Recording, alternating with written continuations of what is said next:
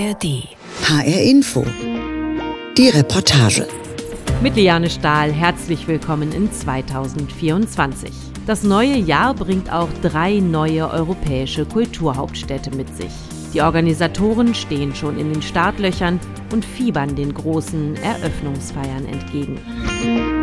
Am 26. Januar beginnt das Kulturhauptstadtjahr in Tartu in Estland. Am 3. Februar dann folgt Bodø in Norwegen und den Anfang macht unser Nachbarland Österreich. Und diese Auswahl war eine echte Überraschung, denn erstmals handelt es sich nicht um eine einzelne Titelträgerin. Europäische Kulturhauptstadt 2024 sind Bad Ischl und das Salzkammergut. 23 Gemeinden machen mit, Bislang waren die Orte eher für Tourismus als für ihre Kultur bekannt.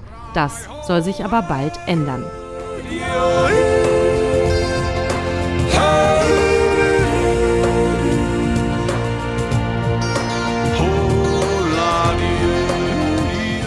Die perfekte Einstimmung bei einer Autofahrt ins Salzkammergut. Die Musik des größten Liedermachers der Region, Hubert von Geusern. Er trägt seinen Heimatort im Salzkammergut im Namen, Bad Geusern.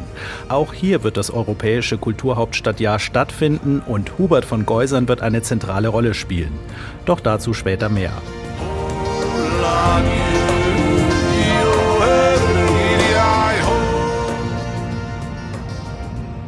Von der Autobahn A1 von Wien kommend biegt man kurz vor Salzburg ab Richtung Süden.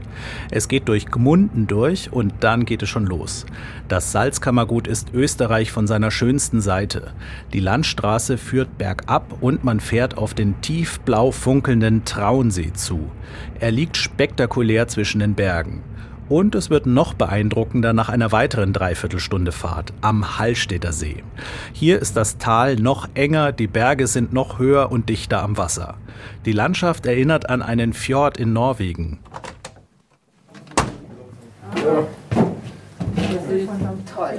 In Hallstatt geht es direkt zur Salzbergbahn.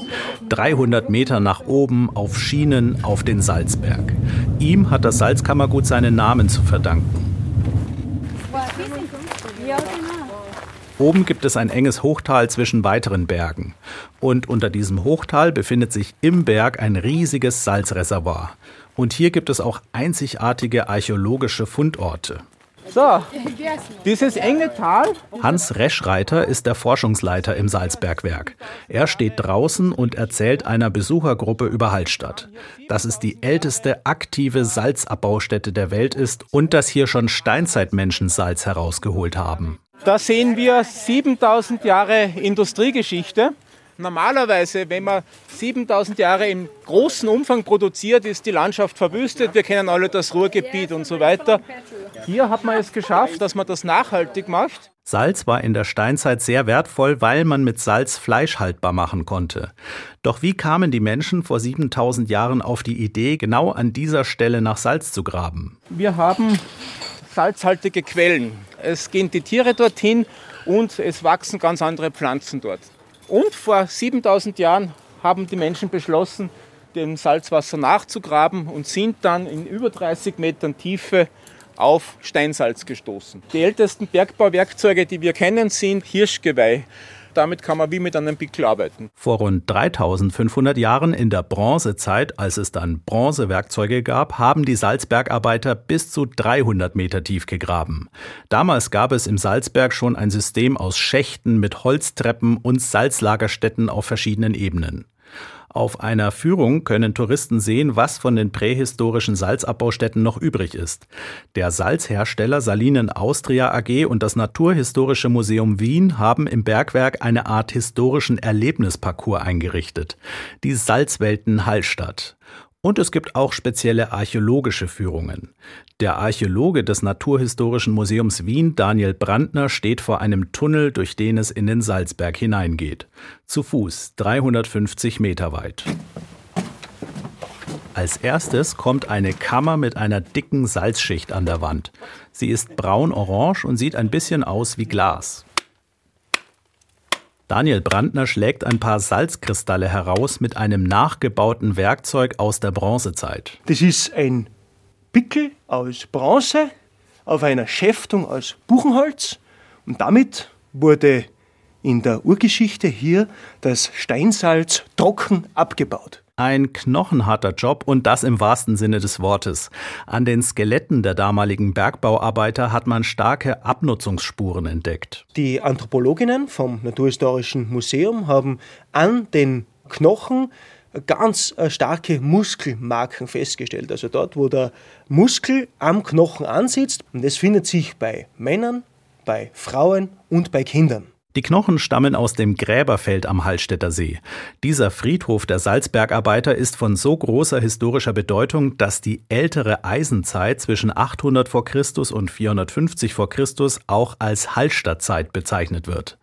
Heute ramponiert man sich beim Salzabbau allerdings nicht mehr so sehr die Knochen. Es gibt elektrische Bohrgeräte und das Salz wird mit Wasser herausgelöst und durch Leitungssysteme abtransportiert. Der Tunnel führt zu einer weiteren Salzkammer, die durch einen Erdrutsch verschüttet wurde.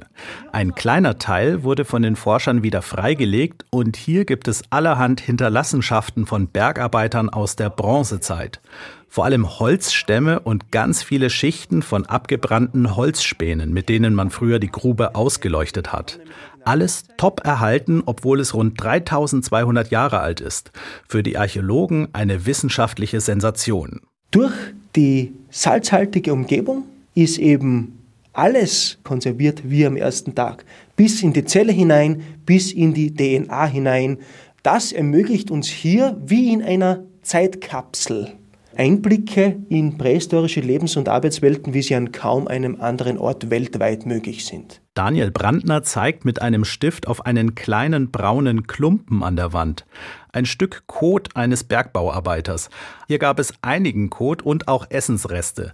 Sie zeigen, was die Menschen in der Bronzezeit verzehrt haben. Da sehen wir auf der einen Seite, dass hier über Jahrhunderte in Eintopf aus Gerste, Hirse und Saubohnen gegessen wurde, aufgebessert mit Fleisch. Auf der anderen Seite konnte der älteste Nachweis für Blauschimmelkäse angetreten werden, aber auch Bierkonsum oder Konsum von Blutwurst. Die Forschung soll in den kommenden Jahrzehnten ausgeweitet werden.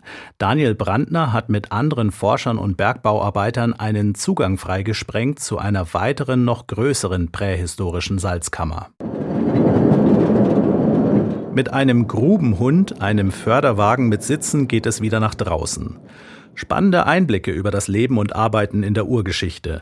Und das ist auch ein zentraler Bestandteil des Programms der Kulturhauptstadt Bad Ischl Salzkammergut. Natürlich ist der Salzabbau ein wichtiger Aspekt. Elisabeth Schweger ist die Intendantin der Kulturhauptstadt, eine bekannte österreichische Kulturmanagerin. Sie war unter anderem Intendantin des Schauspiels in Frankfurt am Main. Schweger erklärt, warum der Salzabbau aus ihrer Sicht unbedingt zum Kulturhauptstadtjahr im Salzkammergut dazugehört. Kulturhauptstädte haben schon zum Inhalt, dass sie sich mit einer Stadt oder in dem Fall mit einer ganzen alpinen ländlichen Region auseinandersetzen, was historisch passiert ist wodurch sich das ganze Land einfach auch entwickelt hat. Und der Kulturbegriff ist natürlich in dem Sinn anders zu denken. Durch den Salzabbau wurde die Region zu einem wichtigen Handelszentrum und Knotenpunkt in Europa. Später dann zu einem Kurort, der Herrscher und Künstler anzog. Ab dem späten 17. Jahrhundert wurde das Salzkammergut vom Hause Habsburg übernommen. Die Habsburger sollen mehr als ein Viertel ihres gesamten Reichtums aus dem Salzabbau erwirtschaftet haben. Ein wichtiger Ort der Salzgewinnung wird nun zur zentralen Kunstausstellung, das alte Sudhaus, eine Fabrikruine in Bad Ischl. Hier wurde früher das aus dem Berg herausgespülte Salz, die Salzlauge, hineingeleitet und in einer großen Pfanne zum Verdampfen gebracht, so dass das Salz kristallisiert. Das Sudhaus steht seit vielen Jahrzehnten leer. Es sind wunderschöne Räume und es kommt auf jeden Fall die Stadtbibliothek hinein und es soll zum Teil ein Kulturzentrum werden. Also das ist durchaus nachhaltig angelegt.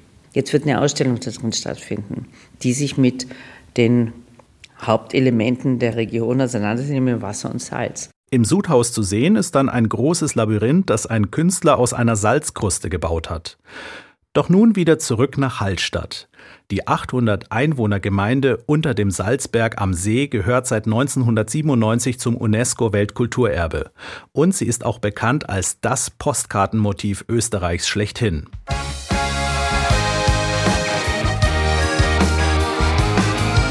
Hallstatt liegt spektakulär auf einem schmalen Streifen, eingeklemmt zwischen See und Gebirge.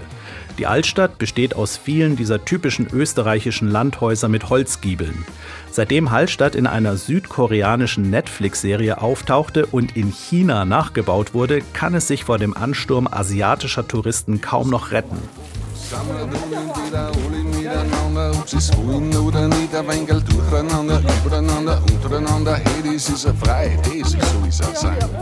Tausende Touristen zieht es zum berühmten Instagram-Fotospot auf einer kleinen Anhöhe in der Stadt. Der Ausblick ist fantastisch. Eine Landzunge im See, Holzgiebelhäuser, ein spitzer Kirchturm und dahinter das beeindruckende Bergpanorama.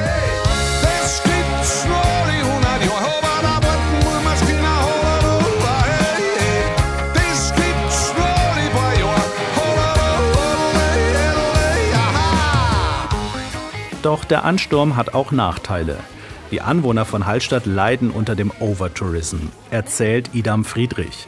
Er ist Mitglied im Gemeinderat von Hallstatt. Wir fordern eine klare Besucherobergrenze. Wenn man sich die Pro-Kopf-Belastung pro Einwohner anschaut, dann ist ja Venedig berühmt und in Venedig kommen pro Einwohner im Jahr 35 Touristen.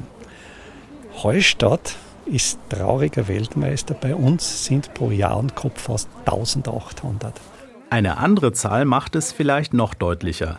In den 800 Einwohnerort Hallstatt kommen pro Tag bis zu 10.000 Touristen. Es gibt für uns Einheimische einfach keinen öffentlichen Platz mehr ich ziehe mich in mein Haus zurück. Es ist der Badestrand okkupiert, es ist der Marktplatz okkupiert. Wir können unseren Wochenmarkt nicht mehr auf dem Marktplatz machen, der ursprünglich dafür vorgesehen ist. Wir machen den ganz versteckt am Rand vom Ortsgebiet und ich sage Ihnen nicht, wo der ist, damit ja niemand weiß und niemand kommt.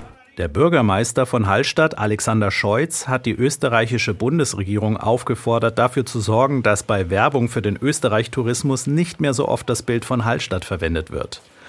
Doch beim Projekt Kulturhauptstadt mitzumachen, das stand für Hallstatt außer Frage, so Scholz. Also als Bürgermeister sehe ich so, wir waren von Anfang an pro diese Kulturhauptstadt-Idee.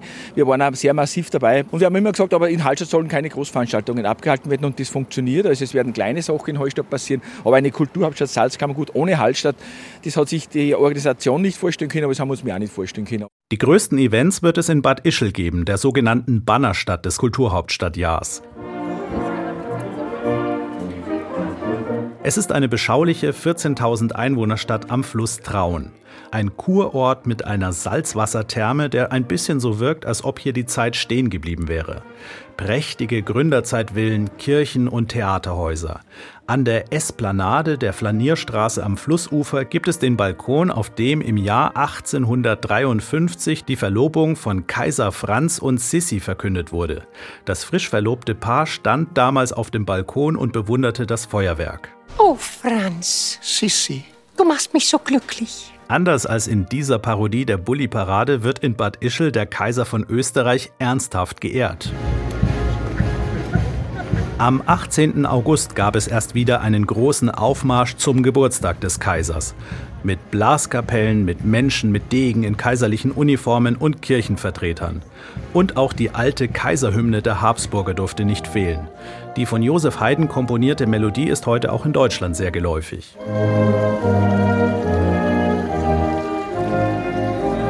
Blaskapellen, Trachtenvereine, Schützenvereine, das ist fester Bestandteil der lokalen Kultur im Salzkammergut.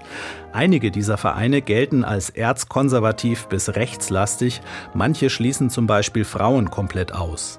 Eigentlich ist es nicht unbedingt das, was zum modernen europäischen Gedanken einer Kulturhauptstadt passt. Für die Kulturhauptstadt-Intendantin Elisabeth Schweger ein schwieriges Spannungsfeld. Und es gab auch viel Enttäuschung über Projektvorschläge, die abgelehnt wurden. Die Schützen wollen wir nicht schießen lassen, weil mir das einfach zu krierisch ist und das ist nicht angemessen. Traditionen sind Ressourcen, auf die wir zurückgreifen können, aber um uns weiter zu bewegen. Und wir müssen eigentlich ständig überprüfen, ob sie noch stimmen. Und wir haben versucht, natürlich mit diesen Menschen auch zusammenzuarbeiten in den verschiedensten Projekten. Und da ist eine sehr große Offenheit da. Also wir arbeiten mit den Prangerschützen zusammen, mit sehr, sehr vielen Chören. Nussbaumer zum Beispiel ist ein Komponist, den ich sehr schätze. Mit den Prangerschützen, der macht den Salzkammergutschall. Der Salzkammergut Schall ist ein künstlerisches Projekt zur Eröffnungsfeier am 20. Januar. Und da dürfen dann doch Schüsse abgefeuert werden. Das muss man sich so vorstellen, dass die an verschiedenen Positionen im Salzkammergut stehen und zu gleicher Zeit ihre Schüsse abgeben, sodass dann ab einem bestimmten Punkt die Kugeln sich treffen und dadurch ein bestimmtes Geräusch auch entsteht und ein Klang. So klangen die Prangerschützen bei ihrem Altjahresschießen.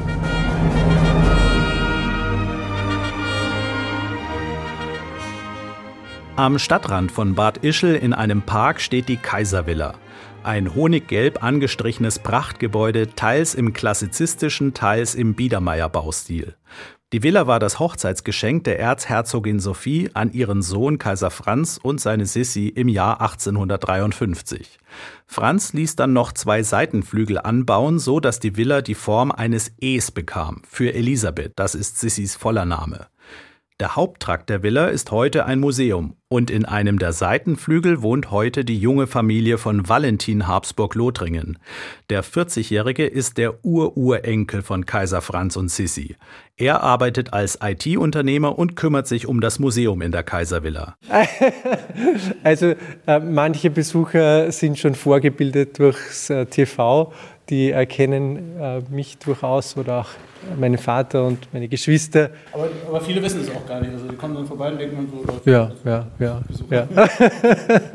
so ist es. Valentin Habsburg-Lothringen ist locker drauf und lacht viel. Was im Haupttrakt der Villa im Museum sofort auffällt, im Foyer und in einigen Fluren hängen hunderte Jagdtrophäen an der Wand. Gamsgeweihe. Ja, ja, also äh, seine Majestät war durchaus ganz gern auf Jagd hier im Salzkammergut. Das sieht man auch, die Stücke hat er selbst erlegt. Er hatte in Summe ähm, an die 50.000 Stück wild erlegt. Das erscheint heute natürlich wahnsinnig viel. Für die damalige Zeit war er bei Weitem nicht die Nummer eins. Franz Josef I. hat mehr als 60 Sommer hier verbracht, statt in Wien. Er liebte Bad Ischl, auch weil er dieser Stadt in gewisser Weise sein Leben zu verdanken hat, erzählt der Ururenkel. Die Eltern des Kaisers Franz Karl und Sophie konnten lange keine Kinder bekommen und die Ärzte der damaligen Zeit haben eben angeraten, sie mögen sich auf Kur bewegen nach Bad Ischl. Und ja, diese Kur war recht erfolgreich und sie haben dann drei gesunde Kinder, drei Burschen noch dazu zur Welt gebracht. Weil die Eltern eine Salz-, Trink- und Badekur gemacht hatten, wurden die drei Burschen auch die Salzprinzen genannt. Valentin Habsburg-Lothringen zeigt noch das Schlafzimmer des Kaisers. Es ist im Originalzustand von damals. Ziemlich spartanisch eingerichtet. Ein kleiner Holzschreibtisch, ein Betstuhl, ein Feldbett. Von hier aus hat Franz Josef I. die Soldaten der K&K-Monarchie ab 1914 in den Ersten Weltkrieg geführt. Und er lief dann auch oft selbst in Uniform herum und schlief in einem Feldbett. Er hatte doch äh, sich auch sehr gerne in Uniform gezeigt und war in erster Linie in Jena zu sehen. Ähm, ja, sah sich da auch irgendwie als erster Soldat des Reiches. In Bad Ischl hat der Kaiser auch die Kriegserklärung an Serbien unterzeichnet und das an seine Untertanen gerichtete Manifest zum Krieg. Alles als Reaktion auf die Ermordung seines Neffen des Thronfolgers Franz Ferdinand in Sarajevo. 34 Tage nach den Schüssen in Sarajevo bricht ein Krieg aus. Es ist ein Krieg, der in seinen Ausmaßen und seiner Brutalität alle früheren übertrifft. Die Kriegserklärungen wurden im Post- und Telegrafenamt in Bad Ischl abgeschickt. Das ist heute eines der schönsten Bauwerke im Zentrum der Stadt. Nebenan in der Pfarrkirche Bad Ischl spielt das Orchester Wiener Akademie Anton Bruckners siebte Sinfonie. In dieser Kirche hat Anton Bruckner selbst oft an der Orgel gespielt. Das Jahr 2024 wird auch als Brucknerjahr gefeiert, denn am 4. September jährt sich Bruckners Geburtstag zum 200. Mal. Im Salzkammergut wird es dazu auch ein ganz besonderes Bruckner-Konzert geben, in einer Salzproduktionshalle der Saline Ebensee. Vor der Pfarrkirche Bad Ischl steht der Kurdirektor von Bad Ischl. Man könnte auch sagen der Tourismuschef der Stadt, Jakob Reitinger. Er erzählt über die Bedeutung der Kirche und über Bruckners wichtigstes Konzert hier. Hier stand die größte Orgel der Monarchie, die jetzt gerade wieder restauriert wird und Bruckner hat hier sehr oft gespielt bei Anlässen des Hofes, unter anderem bei der Hochzeit von Marie Valerie, das war die Lieblingstochter von Franz Josef, mit Franz Salvator von Habsburg-Lothringen, Toskana. Doch Bruckner war längst nicht der einzige Musiker der Romantik in Bad Ischl. Der Kurort des Kaisers war damals ein echter Hotspot. Die Devise lautete Raus aus Wien zur Sommerfrische nach Bad Ischl. Und mit dem Kaiserhof kamen die Künstler, kamen das Bürgertum, das jüdische Bürgertum, die die Kultur brachten und die diese Sommerfrische auch gelebt haben. Und jeder, der sich's leisten konnte, auf sich was gehalten hat, hat sich hier eine Villa gebaut. Alles, was Rang und Namen hatte, war in Ischl. Die Frau ist die Wiener Opernsängerin Linda Plech. Sie steht neben Reitinger vor der Kirche. Plech war früher eine feste Größe an der Oper in Hamburg, heute lebt sie in Bad Ischl. Plech und Reitinger zählen auf, wer noch alles Bedeutendes in ihrer Stadt gewesen war. Brahms natürlich auch. Strauß. Alle Sträuße, Vater, Sohn, Oscar, Leha natürlich, aber auch viele Schauspieler, Sänger. Der Tauber war hier, Girardi war hier, Nestroy war hier. Und hier gleich um die Ecke ist das berühmte Lehrtheater, das Kaiserliche Sommertheater. Und hier, das war nach der Burg in Wien, das größte und bedeutendste Theater der Monarchie. Und was ist eigentlich das bekannteste Werk, das in Bad Ischl entstanden ist? Johannes Brahms, Guten Abend, Gute Nacht, was wir alle kennen, glaube ich.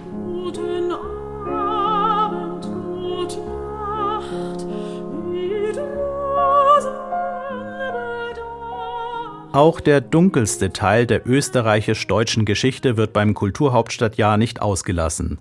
In Ebensee am Traunsee gab es zwischen 1943 und 1945 eine Außenstelle des Konzentrationslagers Mauthausen. Mehr als 8400 Menschen, knapp die Hälfte davon Juden, wurden hier ermordet oder starben an den Folgen von Lagerhaft und Zwangsarbeit. Heute gibt es an Überresten nur noch das steinerne Eingangsportal des KZs. Alles andere wurde entfernt zugunsten einer Einfamilienhaussiedlung.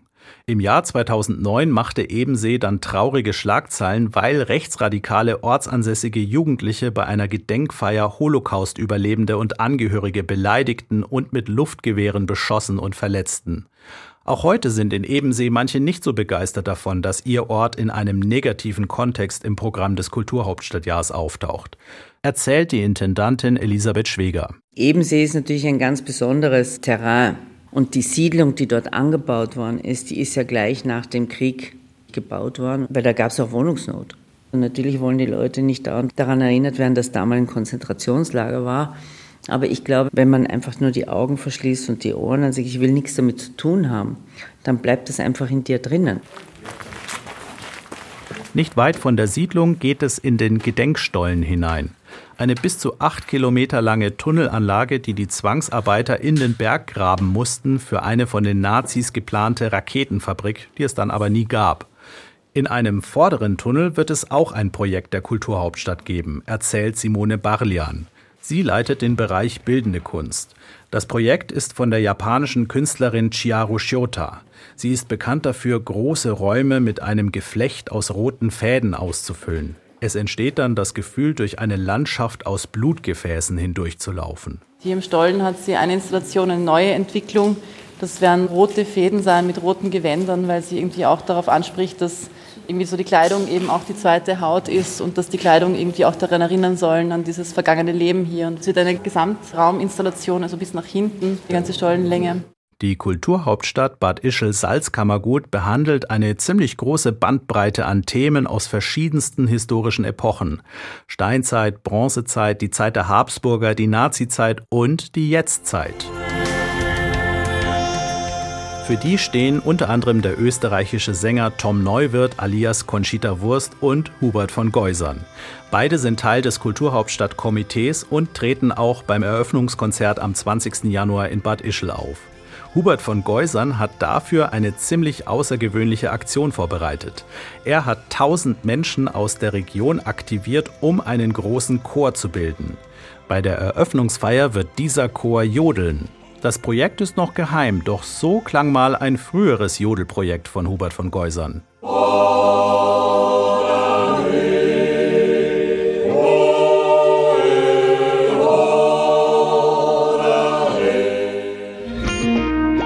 Neben Tattoo in Estland und Bordeaux in Norwegen ist die dritte erstmals nicht eine einzelne Titelträgerin. Europäische Kulturhauptstadt 2024 sind Bad Ischl und das Salzkammergut in Österreich. ARD-Korrespondent Oliver Schosch hat uns dorthin mitgenommen. Noch einmal dorthin gelangen Sie per Podcast auf hrinforadio.de und in der ARD Audiothek. Mein Name ist Liane Stahl.